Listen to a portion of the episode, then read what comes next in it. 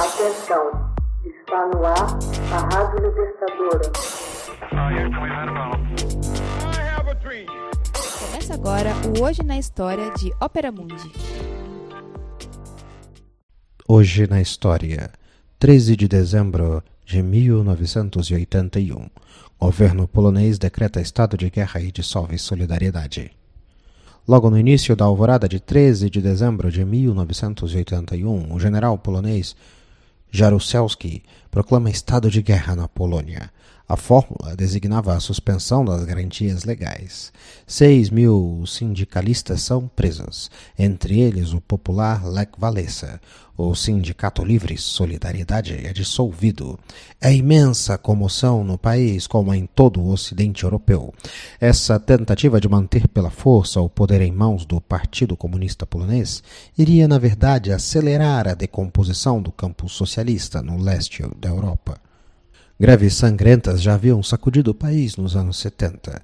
Em 18 de outubro de 1978, a oposição ao regime comunista recebe um impulso decisivo com a eleição do cardeal polonês Karol Wojtyla ao papado sob o nome de João Paulo II. Carismático e relativamente jovem, 58 anos, o novo Papa viaja à Polônia alguns meses após a sua sagração. Seu tour dura de maio a junho de 1979. Três palavras formariam um slogan que percorreria o país.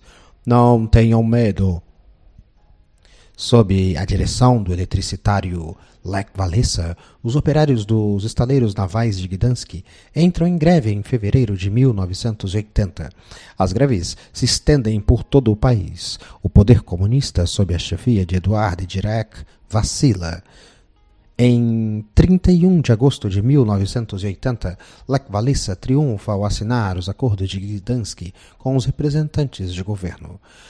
Após a sessão oficial, o operário eletricitário se precipita diante de seus camaradas, brandindo a caneta com a qual pôs sua assinatura.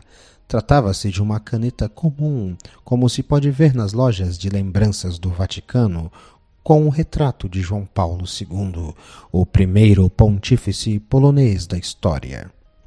Lech Walesa, supostamente um católico fervoroso, queria com isso dar a entender que o Supremo Pontífice guiou seus passos e inspirou os acordos. Em 9 de novembro de 1980, o governo de Varsóvia reconhecia o Sindicato Solidariedade, presidido por Lech Walesa e que congregava perto de 10 milhões de poloneses. Os soviéticos, encampados no Afeganistão, não estavam em condições de intervir militarmente na Polônia. O general Jaruzelski, tornado primeiro-ministro em 10 de fevereiro de 1981, se desespera ao assistir à maré montante das aspirações trabalhistas e democráticas. Colocado num beco sem saída, proclama o estado de guerra. No entanto, este golpe do estado dissimulado não engana mais ninguém traduziria apenas a impotência dos comunistas em dirigir o país e anunciaria assim, com anos de antecedência, a derrocada da União Soviética e do campo socialista no leste europeu. Hoje na história. Texto original Max Altman, narração José Igor, edição Laila Manuelle. Você já fez uma assinatura solidária de Opera Mundi? Com 70 centavos por dia, você ajuda a imprensa independente e combativa. Acesse www.operamundi.com.br/apoio.